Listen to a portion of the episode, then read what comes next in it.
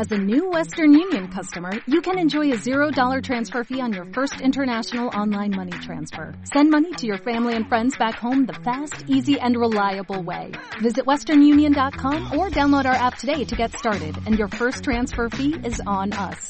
FX gains apply, not available for credit cards and transfers to Cuba. Services offered by Western Union Financial Services Inc. and MLS 906983 or Western Union International Services LLC and MLS 906985.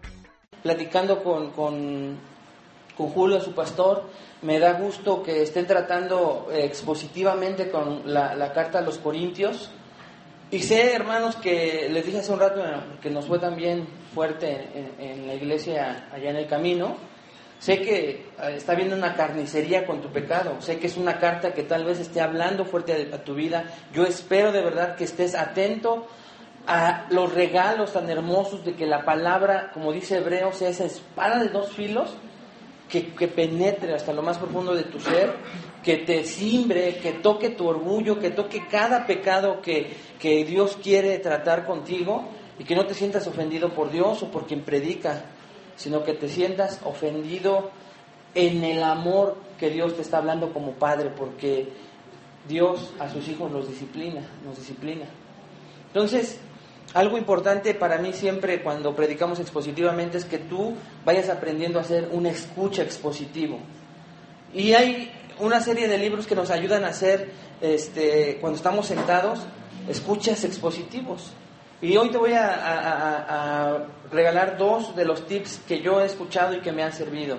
El primero viene con que tú prepares, antes de que llegue el domingo, prepares tu corazón para venir a escuchar la palabra de Dios. Este es el tiempo en el que el Señor te habla como Padre. No te estoy hablando yo, no te habla el predicador, no te habla el pastor, te está hablando Dios. Dios es Dios hablando a, a, su Hijo, a tu vida, para darte consuelo, para darte ánimo, para tal vez darte un jalón de orejas que necesitas, pero nunca sin el amor en el que te dé a través de su palabra también el ánimo y la salida para que tú salgas de cualquier situación. ¿Cómo se prepara uno antes? El primero. Yo creo que es algo que nos cuesta mucho trabajo a todos, pero una manera en que nos podemos preparar es que el sábado sea el, el día en que más temprano te duermas. Y no sea el, que, el, el, día que más tarde te duermas, porque a veces así estamos acostumbrados, ¿no? Así que es mañana es domingo, pues sí, mañana es domingo, es el día del Señor y tenemos que estar. Y ya estando aquí, es que de verdad, ahorita que oremos para poder empezar con la prédica, dispongas tu corazón y reconozcas que eres pecador.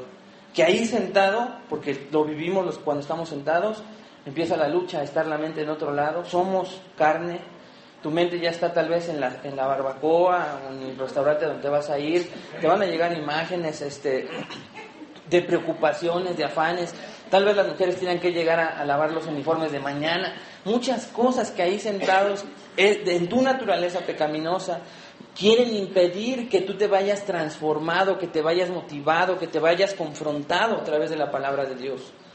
Y por eso es que aquí en este momento vamos a pedirle a Dios que nos ayude, que reconozcamos verdaderamente que nos cuesta trabajo, que es fácil distraernos, que, que, no, que, fácilmente lo podemos hacer, pero que, que nos ponemos en sus manos para que Él hable en nuestras vidas. ¿Les parece? Vamos a orar. Señor, te damos gracias, Padre, porque queremos empezar a ser conscientes de que este es tu día y que tú tienes una cita de amor cada vez que nos reunimos para hablarnos, Señor. Para que también nosotros correspondamos de múltiples maneras al ofrendarte nuestra alabanza, nuestros cantos, nuestro dinero. Pero hoy especialmente, Señor, en este momento queremos ofrendarte nuestro ser para escucharte.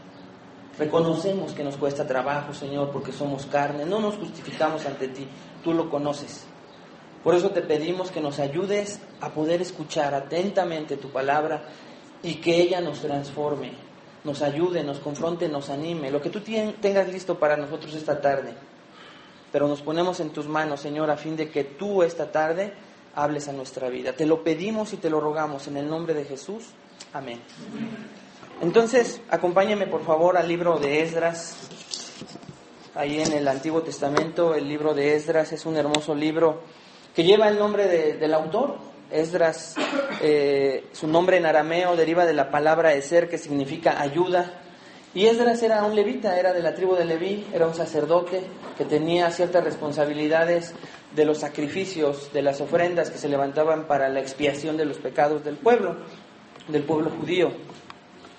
Eh, era también un escriba diligente en la ley de Moisés, esto nos lo dice Esdras 7.6. Y ahí en el versículo, capítulo 7, versículo 10, añade que Esdras había preparado, escuche esto, había preparado su corazón para inquirir la, la ley de Jehová y para cumplirla. ¡Qué hombre! Él la estudiaba, la meditaba, dejaba que fuera confrontado por ella y luego aparte añadía algo, había un deseo en su corazón por cumplir su palabra. Ese deseo que en un genuino creyente no debe perderse por los afanes, por nuestra carne. Tú debes de seguir queriendo, deseando ser transformado a la imagen de Cristo Jesús. Si por algo se ha perdido, esta es, la tarde en la que el Señor te lo quiere recordar. Que no se pierda el que tú estás siendo santificado, hecho cada vez más a la imagen de Cristo. Así era Esdras. Y rápidamente les digo, porque quiero que me acompañe al capítulo 5 del libro de Esdras, capítulo 5, versículo, a partir del versículo 3. Eh, rápidamente le digo que el libro de Esdras se divide en dos partes. Del capítulo 1 al capítulo 6, el libro nos narra el primer grupo de exiliados que llega del imperio medo-persa nuevamente a la tierra de Israel, a Jerusalén. Recuerden que el pueblo de Israel fue cautivo, pero en el libro de Esdras nos relata en los capítulos 1 al 6 el primer grupo que regresó, que tenía una meta. Recuerdan un poquito algunos, los que no, tenían una meta que era la de reconstruir el templo, la casa de Dios, que había sido hecha por Salomón, un gran rey, y que era algo majestuoso para un rey majestuoso. Ese rey Salomón, el rey más sabio, había hecho bajo las órdenes de Dios un templo tan hermoso que había quedado destruido. Y ese primer grupo de exiliados de regreso traía esa tarea y y los capítulos 1 al 6 nos relatan ese primer regreso bajo el mando de Zorobabel, que ahorita vamos a ver quién era. El segundo, la segunda parte en la que se divide el libro es el segundo grupo, el segundo grupo que retornó de los exiliados, pero ahora bajo el liderazgo de Esdras. Y Esdras, esto nos lo relatan los capítulos 7 al 10, ahí se acaba. Si tú quisieras dividir y ver de qué trata el libro. Uno, los primeros seis capítulos narran ese primer regreso, qué pasó en ese primer regreso. Ahí está ubicado nuestro texto y ahí vamos a ir al capítulo 5, versículo 3, para que podamos encontrar ahí algo que, habiendo conocido el contexto que ustedes están siendo tratados por Dios por la carta de, de, de Corintios, cuando somos tratados duramente por Dios, cuando estamos reconociendo nuestro pecado, muchas veces nos preguntamos si vale la pena seguir. Y más cuando vemos que nosotros nos queremos esforzar por obedecer a Dios y de repente no vemos salida en nuestra vida, no vemos camino, no vemos luz, no vemos bendición de parte de Dios y para acabarla de amolar, válgame la expresión y perdón, vemos que a quienes no conocen a Dios les está yendo bien o les va mejor que a nosotros. ¿Qué pasa entonces? Llega el desánimo, llega de repente la duda de, pensar si tenemos que seguir en este camino, pero Dios tiene palabra para animarte esta tarde, para decirte, sigue adelante. Yo estoy contigo, porque Él es un Dios, un Dios soberano. Por eso hoy vamos a aprender, hermanos, cinco características de la soberanía de Dios que te ayudarán a ver su obra en tu vida. Dios está obrando en ti aunque tú pienses que no cinco características de la soberanía de Dios que te ayudarán a ver su obra en tu vida. Y eso lo vamos a ver del capítulo, del versículo 3 al capítulo 6, 12. Parece largo, pero ahorita lo vamos a, ir llevando un poquito rápido. Esdras 5, versículo 3 al capítulo 6, versículo 12. Eh, les voy a explicar rápidamente, nos vamos a ir yendo, viendo estas cinco características y vamos a ir leyendo la porción donde Dios nos enseña esta parte. Entonces, la primera característica de la soberanía de Dios que de hoy te quiere mostrar Dios es la siguiente. Número uno, la soberanía de Dios permite la acusación por su obra en tu vida. La soberanía de Dios permite la acusación por su obra en tu vida. Y esto lo vemos en los versículos 3 y 4, por lo cual le pido que me acompañe a leerlos. Fíjese lo que dice. En aquel tiempo vino a ellos Tatnai, gobernador del otro lado del río y Setar Bosnai y sus compañeros, y les dijeron así, ¿quién nos ha dado orden para edificar esta casa y levantar estos muros? Ellos también preguntaron, ¿cuáles son los nombres de los hombres que hacen este edificio? El, capítulo, el versículo 1 y 2 del capítulo 5 nos enseña que dos profetas vinieron a motivar al pueblo de Israel que había dejado inconclusa una obra. ¿Qué había pasado? Que 16 años antes, cuando este primer grupo llegó en los capítulos 1 hasta capítulos 1 al 4, ya habían llegado al lugar ya habían empezado la obra del templo, habían terminado los cimientos, empezaban a adorar a Dios y dicen el capítulo 3 que era un gozo que llegaba hasta las lágrimas de volver a ver la gloria de Dios manifestándose en el templo. Pero ¿qué creen? Llegó oposición, la primera oposición a ese intento de levantar la obra de Dios. ¿Y qué pasó con estos este, israelitas? Que temieron y que el temor a esa oposición que hubo los hizo parar la obra de Dios durante 16 años. Y este es el segundo intento, segundo llamado para que ellos reinicien la obra que había estado estancada. Entonces el versículo 1 y el 2 dice que Dios envía a dos profetas. Y si tú quieres saber el tema completo, estos profetas son Ageo y Zacarías. Si tú quieres saber cómo Dios motivó detalladamente al pueblo, quieres que Dios te hable si estás desanimado, puedes leer tanto Ageo como Zacarías. Porque los dos, de maneras muy fuertes, exhortan a Israel a decirle, oyes, por ejemplo, Zacarías le dice al pueblo de Israel, oyes, no solamente ya estás ocupado en tu propia casa, sino que todavía vas más allá, que ya hasta la estás adornando ya vas más allá, ya estás tan ocupado en, tus propias cosas, en tu casa, en reconstruir tu casa, en levantarla, pero ya fuiste más allá, ya estás viendo los detalles y el adorno. Dice, ya has dejado la obra de Dios, me has dejado. Y les exhorta fuertemente, pero es un recordatorio. El profeta Ageo les dice y les promete que si ellos se comprometen a estar con Él, a regresar a sus caminos, Él no los va a abandonar en ningún momento. Las mismas palabras que tal vez te pudiera decir Dios esta tarde. Y siempre vas a tener a un profeta. Ya no a un profeta como oficio, porque se acabaron, sino en la revelación manifestada en su palabra. En la predicación que escuchas tal vez entre semana, en la predicación que escuchas aquí, este, o cuando tú mismo abres tu palabra y Dios te, te habla. Recibes esa palabra en donde Dios te anima a continuar con la obra. Pero dice aquí el versículo 3 y 4 del capítulo 5 que vinieron Tatnai y Setar Bosnai. Ya no vamos a, ver detalles de quién eran esos hombres, pero tenían poder de tal grado que llegaron a decirle a los israelitas, a los judíos, ¿qué pasó? ¿Qué están haciendo?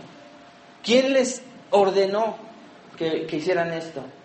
Y para amedrentarnos todavía un poquito más, como cuando llega la PGJ, nombres. ¿Te imaginas cómo volvieron a ponerse pálidos los israelitas? Quiero los nombres. ¿Por qué te digo esto? Entonces, eh, los oficiales del imperio también preguntaron por los nombres de las personas que estaban haciendo la obra. Se supone entonces que preguntaron por los líderes de la obra, en este caso Zorobabel y Jesuá. Esto nos lo dice el versículo 2. Y los profetas, porque ¿qué crees? Dice el versículo 2 que los profetas después de profetizar pusieron manos a la obra. Ellos participaron de la obra. No nada más aventaron el mensaje, sino ellos, em, a lo mejor no eran albañiles, pero le entraron a la obra. Entonces llegan estos acusadores y llegan a intimidar y seguramente estaban preguntando, a ver, ¿quiénes son los instigadores de esto? Aquí, en el camino sur, al primero al que le tendríamos que echar la culpa, que ¿quién los está moviendo a estar cambiando su vida? ¿Quién les está diciendo que tienen que ir en contra del pecado, que necesitan ser luz y sal en esta tierra, que necesitan dejar de ser como la iglesia de Corintio, donde había murmuración, división, ah, eran como niños en lugar de ser creyentes ya maduros? ¿Quién? Y volvemos a señalar. Porque hermano, ¿cómo podemos aplicar este primer punto? Dios permite que haya una acusación cuando tú estás en medio de un dilema entre seguir adelante o no. Y cuando llega el ánimo para que tú transformes tu vida, siempre va a haber un Tatnai, un Setar Bosnai, que están bien feos los nombres, pero van a llegar y te van a decir, no, tú ya no vas a cambiar. No, eso es hipocresía. Y tal vez sea la persona que menos te esperes, las que, la, que, la que te ama. A lo mejor son cosas que Dios está permitiendo en su soberanía. Estamos hablando, escuche, de la soberanía de Dios. Porque tal vez estés cosechando lo que sembraste y es justo que no crean otra vez en ti. Pero tal vez Dios ve tu deseo, sincero, genuino, de querer ser confrontado con la palabra, de que te esté hablando Dios duro, pero que tú ese deseo lo estás convirtiendo en un deseo, pero de obedecerlo. De que verdaderamente seas ese hombre, esa mujer, ese padre, ese hijo, esa madre, esa hermana, esa vecina, ese vecino, ese trabajador que Dios quiere para que seas un luminar en el mundo. Pero cuando hay ese anhelo, va a llegar la acusación y Dios la está permitiendo. Tienes que revisar por qué es. Si es por algo que tú hiciste, hay que aguantar y no desanimarnos. Si es tu esposa que te está diciendo, no, es que ya no creo en ti, me has fallado varias veces, hermano, tiene que ser el momento en que tú firmemente digas, sí, yo he sembrado tanta duda, pero ya no quiero ser. Tal vez ella va a ser esa Tatnai, pero lo está haciendo justamente. Pero tal vez no, hermano. Tal vez vas a tener acusaciones falsas en tu trabajo, en tu vecindario, en tu misma casa, con tus familiares. Ahí tú tienes que mantenerte firme. Dios la está permitiendo por algo. Vamos a ver el relato rápidamente, ahorita lo vamos a terminar. Pero tú tienes que saber que Dios está permitiendo soberanamente que vengan los estorbos, que vengan los obstáculos, que no es raro que esté pasando, pero Él está en medio de esa acusación y está de tu lado. Si genuinamente tú estás queriendo cambiar, Él está de tu lado. Llévate eso en tu corazón. La acusación del mundo, la acusación del enemigo, la acusación de tu propia conciencia, de tu pecado, no son más grandes que el Dios que tienes, que es rey. Número dos, característica número dos. Quisiera ilustrarte de muchas maneras que lo mismo le pasó a Juan el Bautista. Le dijeron, ¿por qué bautizas tú? Lo mismo le dijeron a Jesús, ¿con qué autoridad haces esto tú? ¿Se acuerdan? El apóstol Pablo tuvo que defender el por qué hacía, la hacía de apóstol. Y ellos contestaron conforme a la palabra. Tú busca el que tu integridad, tu genuinidad de querer cambiar, sea lo que diga el Señor es el que está permitiendo que me estén acusando. Algo, justamente tal vez, o algo injustamente, Dios lo está permitiendo y vamos a ver que es para un propósito bueno. Número dos, entonces,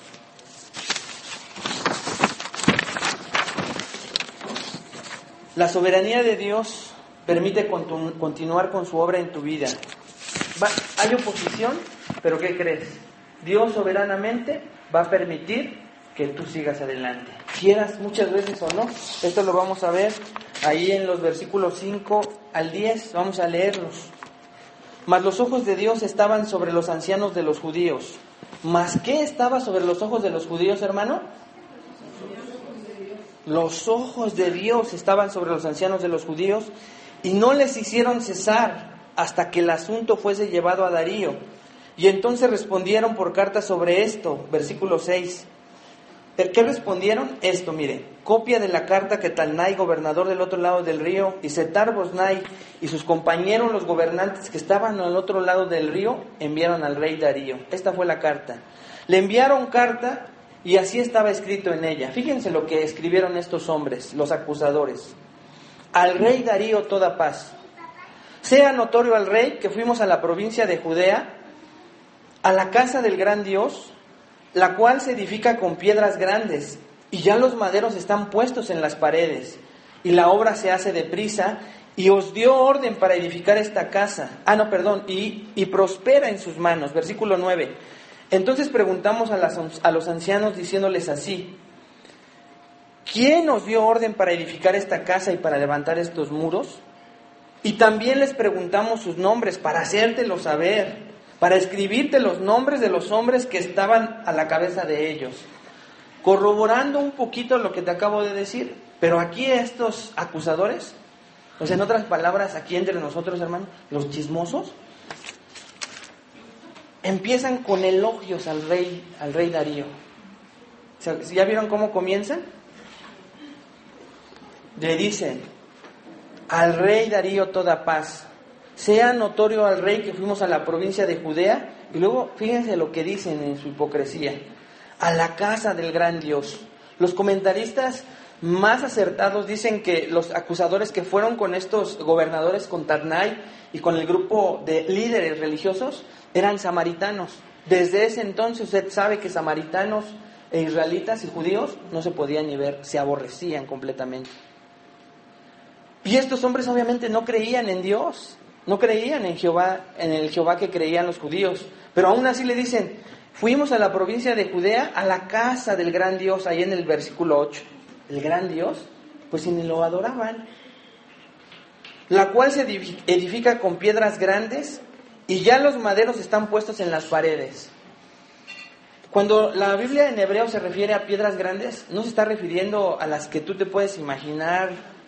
Hermano, las piedras eran de tal grado y de forma tan redonda que tenían que empujarlas entre varios hombres, rodaban, esa es la transcripción correcta, rodaban las piedras, pero tenían que hacerlo a través de varias herramientas y entre varios hombres, porque de ese tamaño eran las piedras. Y dice que la, madera ya estaba cubriendo las piedras. No quiere decir que había como columnas en el, no, sino que ya que estaban las paredes, la madera cubría, como aquí cubre a lo mejor el yeso o el aplanado. Ese era el adorno de, los muros del, del templo. Pero fíjate la astucia de estos hombres, versículo 9. Ah, no, versículo 8 ahí también. Y la obra se hace deprisa y prospera en sus manos. Rey, gran rey Darío. Pon atención, el contexto era que estos, que estos hombres querían insinuar al rey que la obra prosperaba y que tuviera cuidado. Porque esto podría ser el inicio de una rebelión judía. Fíjense lo que dice el 9. Entonces preguntamos a los ancianos diciéndoles así, ¿quién nos dio orden para edificar esta casa y para levantar los muros? Y también les preguntamos sus nombres para hacértelo saber para escribirte los nombres de los hombres que estaban a la cabeza de ellos. O sea, si quieres ayuda, rey Darío, te damos los nombres para que rápido vayas por ellos y ceses la obra y a esto los encarceles e incluso a través de, cómo era el imperio persa, hermano, ahí, ahorita lo vamos a ver más adelante, el martirio, el castigo para estos hombres, si hubiese sido así, tenía que ser ejemplar y toda la tierra o lo más cercano de la tierra tenía que saber cómo el, imperio medo-persa castigaba a sus enemigos. Ahorita lo vamos a ver de qué manera. Pero fíjate lo que dice este el comentario que quiero darte. Entonces, estos hombres querían, pero ¿qué hizo el pueblo? Dice que ellos continuaron con la obra, a pesar de que estos hombres querían detener la obra y dijeron, no, nosotros vamos a continuar. Y que este caso lo juzgue el rey Darío. O sea, ellos apelaron a sus autoridades. ¿A quién tendrías tú que apelar cuando llega la acusación? A tu autoridad máxima. ¿Quién es tu autoridad máxima, hermano? Dios. Y dejó algo. Después dejó, para que hubiese testimonios, dejó su palabra, que es la máxima autoridad en una iglesia, y después a los líderes en, tu iglesia. En ese orden, tu autoridad máxima, tu cabeza es Cristo Jesús, él dejó su palabra para que tú te guieras a través de ella como máxima autoridad y dejó hombres fieles para que te sujetes a ellos. En ese orden sería tu apelación para cualquier acusación. La escritura es clara y es el camino, pero ojo, la exhortación de Dios esta tarde, no detengas la obra. No pares para seguir cambiando lo que Dios quiera que cambies. Te vuelvo a repetir, y sé que Dios va a estar hablando fuertemente a tu vida. Tal vez llegó el pronto bálsamo que necesitabas, que Dios quería darte para decirte ánimo. Va a haber acusación, pero tú continúa, porque a lo mejor ya el pastor como que veías que era algo personal, ¿no? porque sé cómo habla Corintios. Y a lo mejor algunos ya no vienen y se sintieron ofendidos. A lo mejor traes algo en tu corazón porque no, es que yo le cuento a mi pastor Julio y nada, nada más ahí en el púlpito me está diciendo duro. Y aparte creo que le dice mi esposa, hermano, continúa con la obra. Tienes un rey, tienes a la autoridad máxima a la cual tienes que dejar tu causa. La causa no es para tu orgullo y para saber, ay, me voy a desanimar porque mi esposo no cree en mí, mi esposa no cree en mí, mis hijos ya no creen, mis padres jóvenes ya no creen en mí. Tal vez ellos no crean en ti, pero tú déjale la causa, como lo hizo el pueblo de Israel, al Señor. E, ellos lo hicieron al rey Darío. Tú tienes a quien dejárselo. El, Salmo 33, 18, fíjense lo que dice. He aquí el ojo de Jehová sobre los que le temen, sobre los que esperan en, su misericordia. He aquí el ojo de Jehová sobre los que le temen. Los ojos de Dios están sobre ti si el temor reverente, no de miedo al pecado, sino el temor reverente de no ofenderlo con tus pecados está latente, está vivo, no se lo ha llevado el desánimo, no se lo ha llevado la circunstancia. Si tú temes a Dios, los ojos de Dios están fijos sobre ti. Y a veces ni los razones, ¿eh? porque entonces no entendemos lo grande del Dios que tenemos. Es que como somos tantos millones, que cómo es que Dios puede estar con sus ojos atentos en mí y a la vez en el que está a mi lado o en los que están aquí. Dios tiene el poder para que sus ojos estén fijos completamente y atentos a ti, porque es un Dios grande y poderoso. No dudes de eso, hermano. Dios está ahí con sus ojos fijos en ti. Tan está ahí, como seguramente lo has visto, que está cuando pecas. Pero hoy es bálsamo, no, voy a hacer tanto.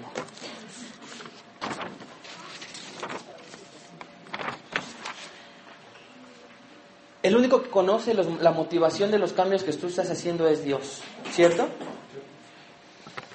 Vemos en Hechos 9:11, dice, y un cierto hombre llamado, yo te lo leo, tú nada más apunta el versículo, dice, a un hombre llamado Simón, ¿te acuerdas del mago, del Simón? Hacía tiempo que estaba haciendo la magia en la ciudad y asombrando a la gente de Samaria, pretendiendo ser un gran personaje. Y todos, desde el menor hasta el mayor, le prestaban atención diciendo, este es el que se llama el gran poder de Dios. 11. Le prestaban atención porque por mucho tiempo los había asombrado con sus artes mágicas. ¿Sabes la historia? Y si no te la cuento rápidamente. Llegan los apóstoles y le reprenden. Y le dicen que no, que no tiene que seguir haciendo esto. Pero aquí la situación es que él estaba haciendo aparentemente algo en el nombre de Dios y los demás se iban con la finta, se iban con la impresión de que tal vez era algo verdaderamente de Dios. Pero la, escritura nos dice más adelante que no es así y este hombre es exhibido.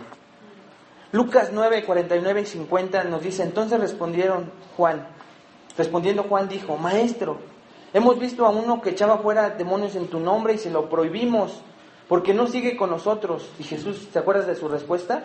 No se lo prohibás, porque el que no es contra nosotros es por nosotros. ¿Qué quieren decir estos dos ejemplos, hermano?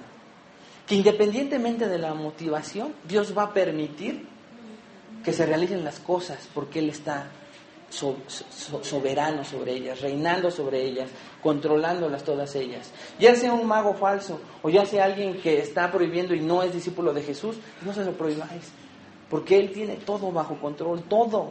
Vete hoy con la seguridad de saber que cualquier problema, por más grande que sea, cualquier situación adversa, Él la tiene en sus manos porque de ese tamaño es tu Dios, de ese tamaño es nuestro Dios. ¿Sí lo crees? Qué triste es que Dios pudiera permitir nuestra obra para Él y que al final incluso no de esta vida, sino en la venidera, nos dijera lo que Mateo 7, 21 al 23, ¿te acuerdas? Todavía más profundo y ya, ya con el Señor. No todo el que me dice Señor, Señor entrará en el reino de los cielos, sino el que hace la voluntad de mi Padre que está en los cielos. Muchos me dirán en aquel día, Señor, Señor, no profetizamos en tu nombre y en tu nombre echamos fuera demonios y en tu nombre hicimos muchos milagros y entonces les declararé, nunca os conocí apartados de mí, hacedores de maldad. Checa las, las motivaciones de tu corazón, porque independientemente de que Dios permita lo que permita, el que tiene la responsabilidad de checar las, motivaciones de tu corazón eres tú mismo. Porque imagínate esta terrible noticia, ¿no? Que llegues allá y el Señor en tu no te conozco. ¿Qué quiere decir esto entonces, hermano? Sé, sé, genuino. Sé genuino con la transformación que Dios está haciendo a tu vida. y que como muchas veces Dios ha hablado a la mía y soy el primero en decírtelo, que Dios no nos diga que somos uno en casa, uno en el trabajo, otro en la iglesia, sino que seamos el mismo.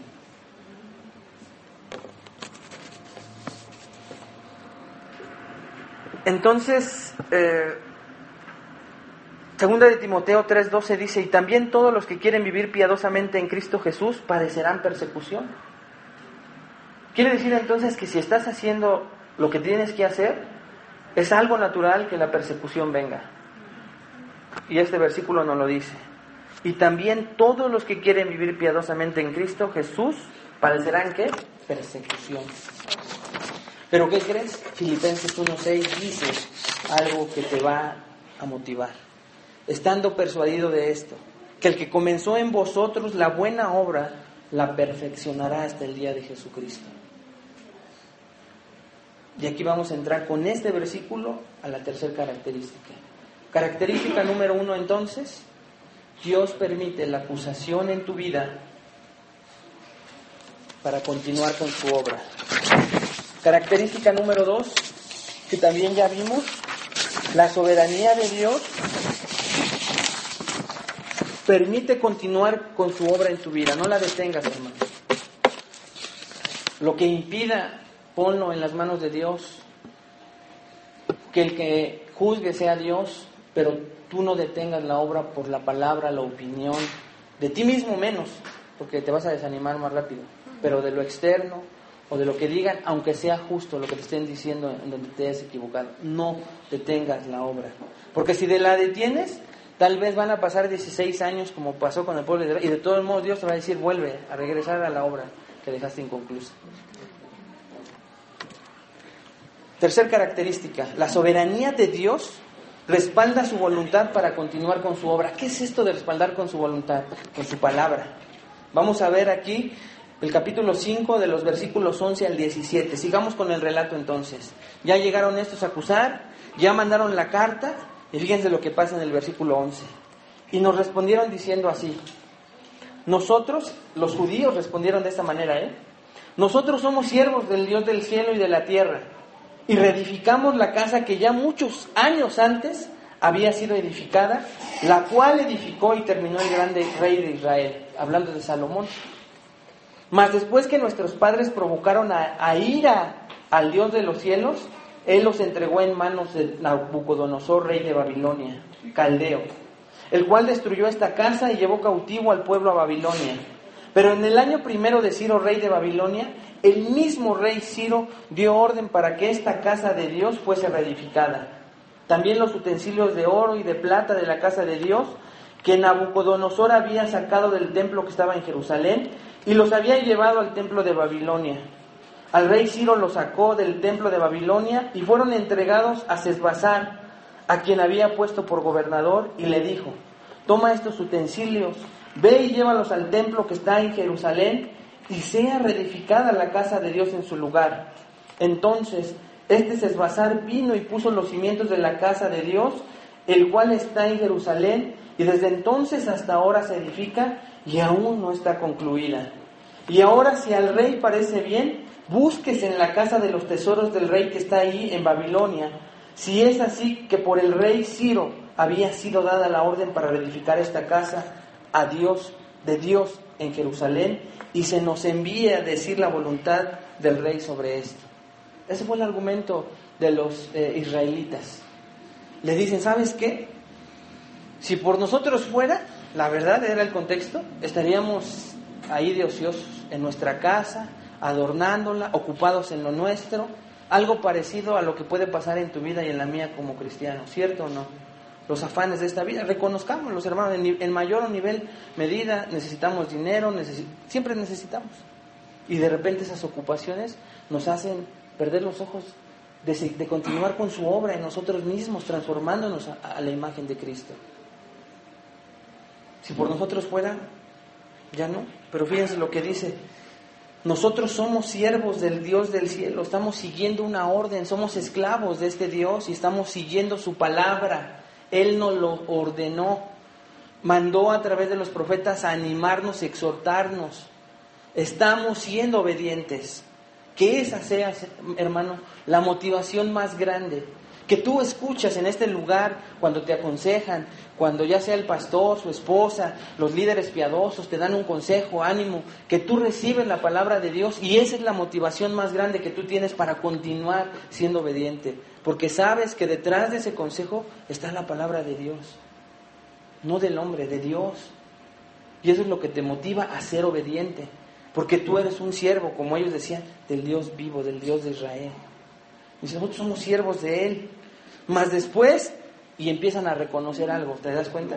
Y aquí vamos a ver tres cosas de la misma soberanía de Dios. Si le puedes poner ahí letra A, vemos a Dios como soberano, Él es el autor de la obra. Él fue el que dio la orden, Él fue el iniciador de todo esto, y esto lo dice el versículo 11. Somos siervos de Dios del cielo, de la tierra, y reedificamos la casa que ya muchos antes había sido edificada, la cual edificó y terminó el gran rey de Israel. ¿Recuerdas quién recibió esa orden? Salomón, pero de parte de Dios. Él fue el que el autor de la obra, el autor de que tú hayas sido llamado a ser hijo de Dios, es el mismo Dios. No fuiste tú mismo, cuando un hombre cristiano en el engaño de Satanás, de su propio pecado, de las doctrinas extrañas, quiere claudicar para abandonar el cristianismo, es porque ha sido su obra. Pero cuando el origen ha sido Dios, hermano, tienes que recordar que el que te llamó, el que te escogió antes de la fundación del mundo, fue Dios mismo. Él fue el que te llamó. Y si tú dejaras esto, dejarías su obra inconclusa. Y, y de todos modos no vas a poder para, acabar pronto. Y, ahí la dejamos, ahorita regateamos, pero... Entonces, hermano, recuerda quién es el autor del inicio de tu obra. Número dos, él soberana, o letra B, él soberanamente permitió la destrucción de la obra. Si la obra fue parada en tu vida, si de repente te sientes atascado, sientes que ya no avanzas, sientes que tal vez ya no es el momento, recuerda hermano que Él mismo permitió que áreas de tu vida fueran destruidas para tu bien. Tal vez a través de la carta de Corintios que eh, eh, en amor el pastor te está predicando, se va a ver destruido el orgullo, se va a ver destruido el pecado de lujuria, de vanidad, de murmuración, de división, que se destruya. Permite que Dios no destruya, hermano. Porque es para adornar lo que Él quiere formar en ti, como ese hombre y esa mujer de Dios que Él quiere ver en ti. Que tal vez fuiste en algún tiempo y por parar su obra, se ha vuelto a ver ese rostro triste en ti. Ese rostro de, desánimo, ese, ese rostro que en lugar de motivar a los otros a venir, no, pues para quedar así ya mejor no voy, ¿sí o no? O lleno de, verdaderas obras de injusticia, de hipocresía, de mentira, de engaño, de robo. Tal vez estés atorado, no en todo, ¿verdad? Yo espero. Pero en algo, hermano. Dios lo está permitiendo. Si Dios habla duro a tu vida, si Dios habla fuerte para traspasar con su palabra, deja que Dios trate duro con tu vida. Porque acuérdate lo que dice Hebreos, que Dios a, sus, a, los hijos que ama, ¿qué? disciplina, ¿no? Y que aunque al final la disciplina no sea causa de gozo, al final es ah, un, motivo de gozo. Y número tres, Él soberanamente ordenó la ratificación de la obra. Dice la Escritura que por, por su buena voluntad Él pone el querer como el hacer, por su buena voluntad en nosotros. Si algo te ha estado motivando a animarte a continuar con su obra, que es Él mismo.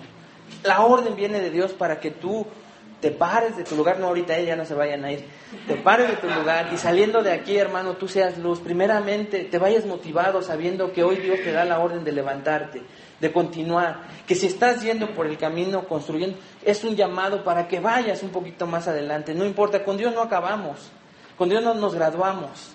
En el nivel en el que estés, si estás sumergido en la más baja depresión, desanimado, desanimada, hoy Dios te da esa misma orden porque Él ordena la verificación de la obra. Vuelve a edificar. Vuelve a ser ese cristiano, esa cristiana, que en, el momento en, que, en el que Él te llamó, cuando tenías tu primer amor, querías compartirle a todos. Somos cartas vivientes, hermanos. No necesitamos ser grandes teólogos para evangelizar. Necesitamos ser obedientes para que los demás vean con nuestro propio testimonio y los demás, a los demás se les antoje. Yo quiero ir a donde va él, donde va ella. Pero tal vez nos perdimos en la obra, ¿verdad? Por diversas circunstancias. Él te ordena que continúes la reedificación. ¿Cómo podemos aplicar esto en nuestras vidas, hermanos? Fíjate de qué manera. Hermano, esta tarde guarda en tu corazón esta enorme verdad. Así como Él soberanamente comenzó, destruyó y reedificó por su palabra el templo de Israel, Él comenzó en ti la buena obra. Él permite a través de la disciplina destruir lo que tiene que ser destruido en tu vida y Él ordena la reedificación de su obra en ti y la terminará. Él la va a terminar. Característica 4, rápidamente. La soberanía de Dios contrarresta la oposición contra su obra. Ya que estés puesto a cuentas con Él, ya que te hayas mantenido firme, que le hayas dejado la causa, las acusaciones, las consecuencias tal vez de tu pecado, pero que tú no hayas parado con la obra, que tú seas consciente de que Él comenzó la obra y qué es la motivación más grande para ti, que Él permite la disciplina, lo que estés pasando fuertemente en la circunstancia, el trato con tu vida, el jefe en la casa, tu esposo, tu esposa en conversa, los hijos en rebeldía, la circunstancia que sea, Él te dice, ánimo, continúa con la obra porque la voy a terminar. Si quieres quedarte 16 años más como cristiano parado, vas a sufrir. ¿Cuántos de nosotros, cuántos? Yo soy el primero nuevamente, hermanos. Quisiéramos obedecer a la primera, ¿no? Para no sufrir, pero muchas veces somos necios y estamos estancando la obra de Dios por años en algún área de nuestra vida. Después de que sabemos eso, Él ahora sí va a empezar a actuar en tu vida para oponerse contra su obra. Entonces la característica número cuatro, la soberanía de Dios contrarresta la oposición contra su obra. Ahora va a empezar a actuar Dios, hermano. Fíjate en los versículos 1 al 7 del capítulo 6, perdón. Capítulo 6 de Esdras, versículos 1 al 7. Aquí vemos cómo Dios contrarresta la oposición. Entonces el rey Darío dio la orden de buscar en la casa de los archivos donde guardaban los tesoros allí en Babilonia. Fíjate dónde fueron a buscar, ¿eh? en Babilonia, pero fíjate dónde los encuentran, versículo 2. Y fue hallado en Acmeta, en el palacio que está en la provincia de Media, un libro en el cual estaba escrito así, memoria. En el año primero del rey Ciro, el mismo rey Ciro dio orden acerca de la casa de Dios la cual estaba en Jerusalén, para que fuese la casa reedificada como lugar para ofrecer sacrificios y que Jerusalén, perdón, y que sus paredes, fueran firmes, su altura de 70 codos y de 60 codos su anchura, y tres hileras de piedras grandes y una de madera nueva, y que el gasto sea pagado por el tesoro del rey, y también los utensilios de oro y de plata de la casa de Dios, los cuales Nabucodonosor sacó del templo que estaba en Jerusalén y los pasó a Babilonia, sean devueltos y vayan a su lugar, al templo que está en Jerusalén, y sean puestos en la casa de Dios. Ahora pues, la respuesta ya no de Ciro, sino de Darío. Fíjense qué le contesta Tatnai. Ahora pues, Tatnai, gobernador del otro lado del, lado del río, Setar Bosnai y vuestros compañeros, los gobernadores que estáis al otro lado del río, alejaos de ahí Dejad que se haga la obra de la casa, de esa casa de Dios. Que, que el gobernador de los judíos y sus ancianos reedifiquen esa casa de Dios en su lugar. Qué hermosa narración, ¿no, hermano? Primero, no encontraban el archivo. Lo encuentran hasta otro lugar. Ahí, ahí, este, en Acmeta, dice ahí. Pero en la soberanía de Dios Tal vez para las órdenes del rey Darío hubieran dicho, no lo encontramos, ah, entonces que paren la obra. Y vamos a castigarlos. Porque tenían razón ustedes, acusadores. Pero no. La soberana voluntad de Dios, el rey del universo, hace que, bueno, pues no están aquí, pues vamos a buscar en otro lado. Y encuentran esto en, en Acmeta. Y encuentran ahora sí la orden del rey Ciro, que fue con el que se empezó la obra, habían pasado 16 años, ya el rey Darío llevaba cuatro de reinado, ya era otro rey, y por eso es que tienen que ir a esos archivos y los encuentran. Y dicen, esta es la orden del rey. Hermano, esos archivos ahorita nos van a recordar algo importante para nuestra vida. Pero entonces llega la orden para estos hombres y para esos acusados. Aléjense de ahí. Y permitan que los gobernadores continúen con la obra.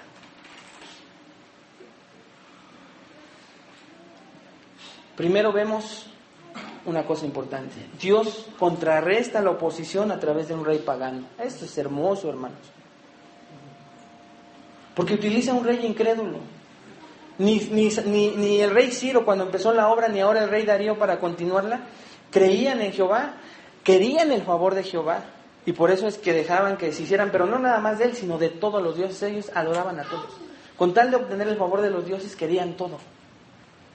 Entonces buscaban a Jehová, el Dios de los israelitas, como a un Dios más. Pero Dios lo está permitiendo. Dios está bajo control de todo esto. Y utiliza un rey pagano, un rey que no cree, para contrarrestar la oposición que hay contra la obra de, su casa. No sabemos qué va a ocupar, a quién o qué cosa va a ocupar para que tú continúes con la obra. Pero entonces, hermano, no porque sea una promesa ni algo carismático lo que te voy a decir. Vas a empezar a ver la mano de Dios en tu vida. Vas a empezar a ver el favor de Dios en tu vida. Si Él así lo permite en su soberanía y voluntad, Él nos está diciendo que Él mismo va a empezar a contrarrestar todo lo que se oponga. Y Él utiliza un rey pagano otra cosa importante en estos versículos es que vemos que Dios contrarresta la oposición obrando en la voluntad de este rey pagano. La búsqueda en Babilonia fue infructuosa, como te digo, sin embargo el rey no tomó eso como un pretexto para dejar de buscar. Insistió, por obra de Dios en su corazón y mente, que los funcionarios siguieran buscando hasta que al final hallaron una copia del decreto en Ciro, en Agmeta, en el palacio que está en la provincia de Media. Agmeta es otro nombre para Ecbatana, una de las ciudades importantes del imperio medio persa, que estaba a cerca de cuatro días de donde estaba el rey Darío. Y caminaron todo ese tiempo, bueno, no había, o, a lo mejor no dice la escritura, utilizaron algún animal, pero fueron cuatro días de camino. Dios actuó por su soberanía en la voluntad de un incrédulo. Espera que Dios lo haga en la persona o en ti mismo porque Dios, el Rey soberano, lo va a hacer. Y número tres, o, o letra B, Dios contrarresta la oposición a través de la ley humana. Aquí tenemos un documento de gran interés. No hubiese podido el rey Darío dejar que continuaran con la obra si no encuentran este, este escrito. Este escrito, hermano, es uno de los pocos que está en el Antiguo Testamento en arameo, al igual que una parte en el libro de Daniel. Este, este hermoso pasaje, las letras del decreto del rey Darío, están en arameo en el original y fueron llevados por el mismo Esdras después de que llegó al palacio, fueron regresados y añadidos al canon del Antiguo Testamento.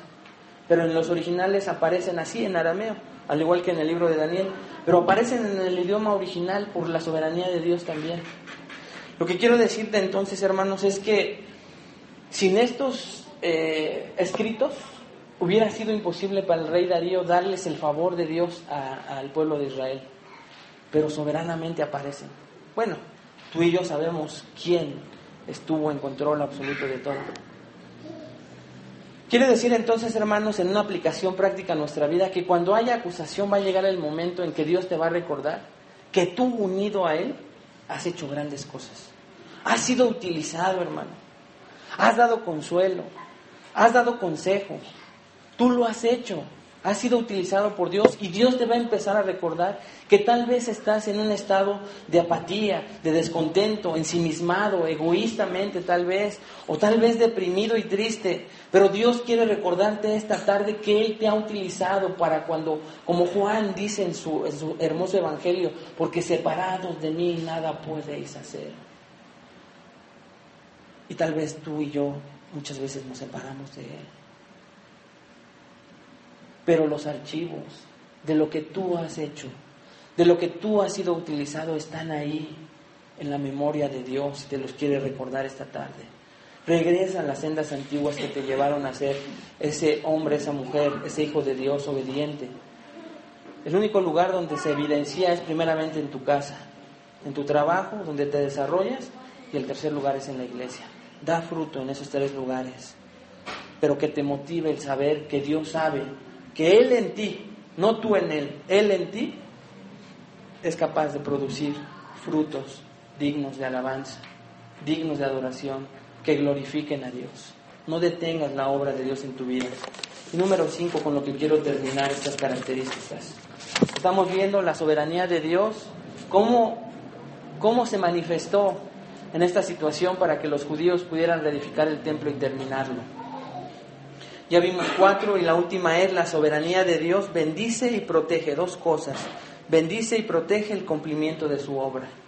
Él va a bendecir y, va a proteger el cumplimiento de su obra en la vida de los israelitas. Eso nos lo indica el capítulo 6, versículos 8 y 12, cuatro los últimos cinco versículos. Y por mí, dice el rey Darío, he dado orden de lo que habéis de hacer con esos ancianos de los judíos para reedificar esa casa de Dios. Yo ordeno, dice el rey Darío, que de la hacienda del rey, la hacienda eran los impuestos. Impuestos que tal vez estos mismos hombres tenían que pagar.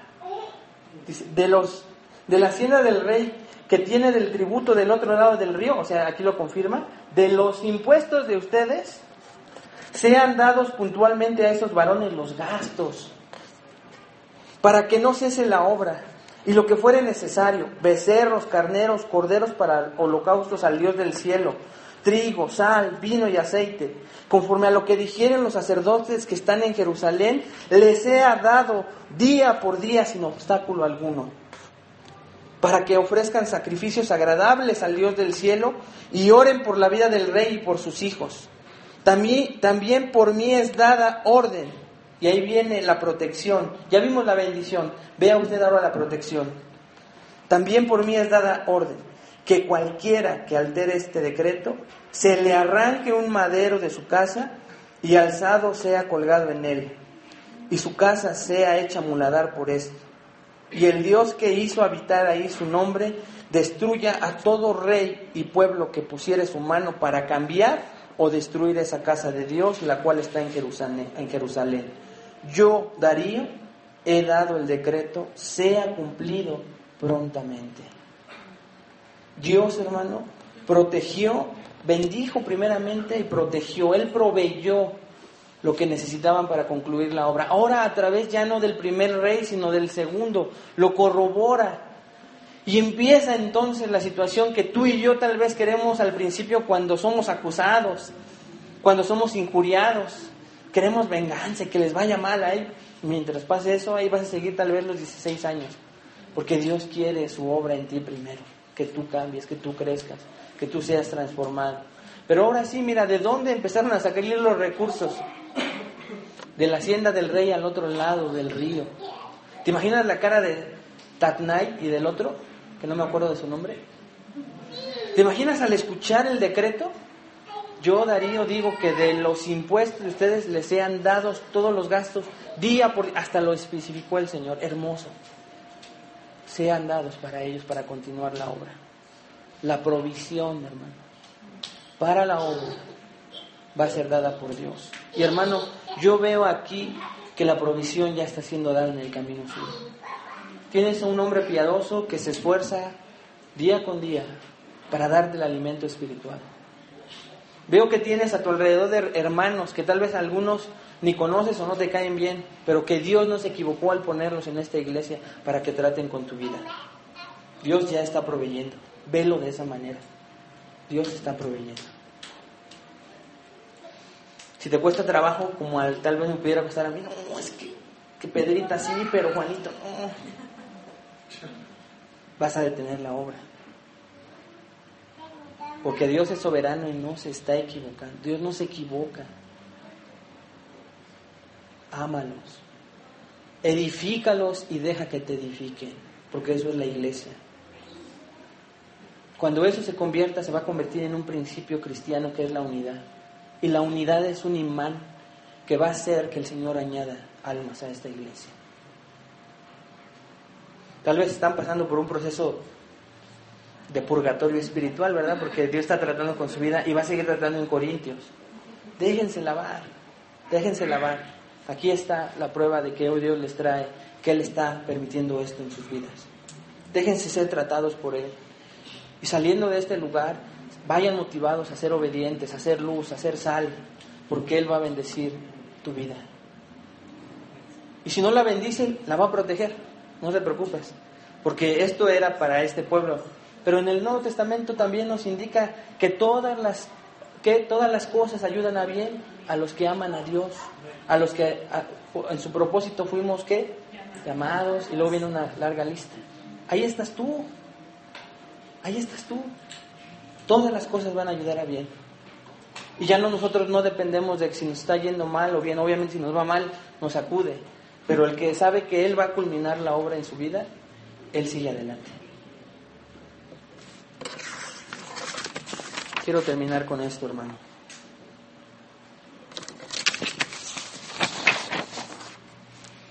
Tal vez hoy tienes que reconocer que como el pueblo de Israel te estuviste estancando mucho en tu vida cristiana. Tal vez tu vida cristiana no va congruente a lo que conoces a Dios. Escucha esto, a lo que conoces a Dios. No conoces, no que conoces de Dios, ¿eh?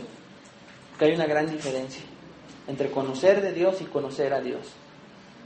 El peligro de conocer de Dios es muchas veces caer en orgullo, soberbia, en que de repente sientas que tienes un nivel más alto que los demás, una teología más profunda, un caché que ya te puedes codear con Dios, y Dios te va a empezar a humillar.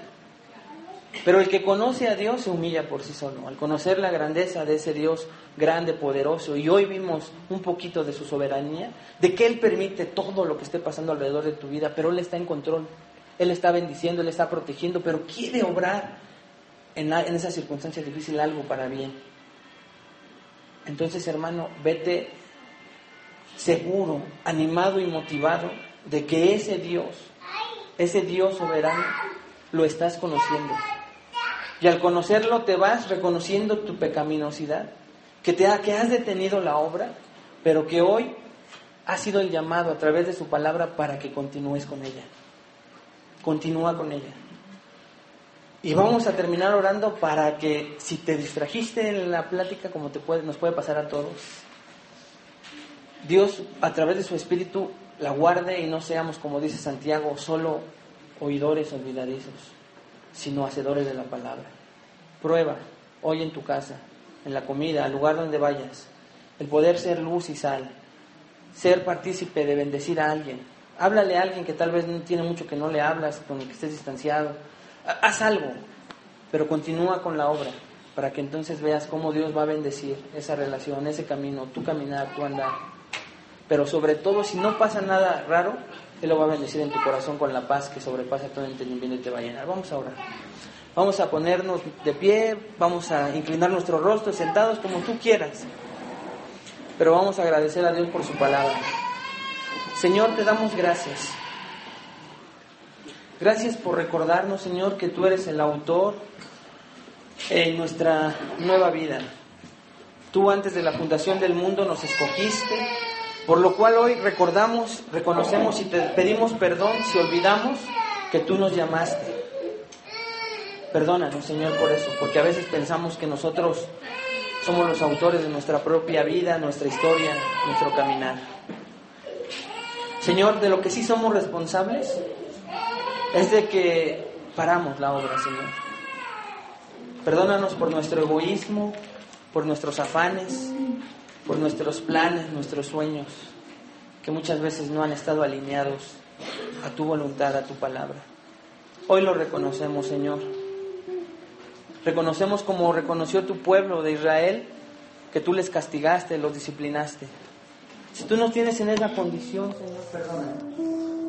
Pero si no, perdónanos por detener la obra, Señor. Por estar distraídos en nosotros mismos. Pero gracias, Señor, por la palabra de ánimo que hoy trajiste a nuestra vida, en donde tú nos recuerdas que tú, Señor, nos ordenas, porque es un mandamiento, que continuemos con la obra, que no nos detengamos, que tú nos vas a proteger, nos vas a bendecir. Papito, háganoslo sentir, Señor. A pesar de las acusaciones, de los señalamientos, tal vez justos, tal vez injustos. Haznos saber que tú estás con nosotros. y permítenos practicar al salir de este hermoso lugar lo que tú hoy nos has enseñado. Te lo pedimos en el nombre de tu Hijo.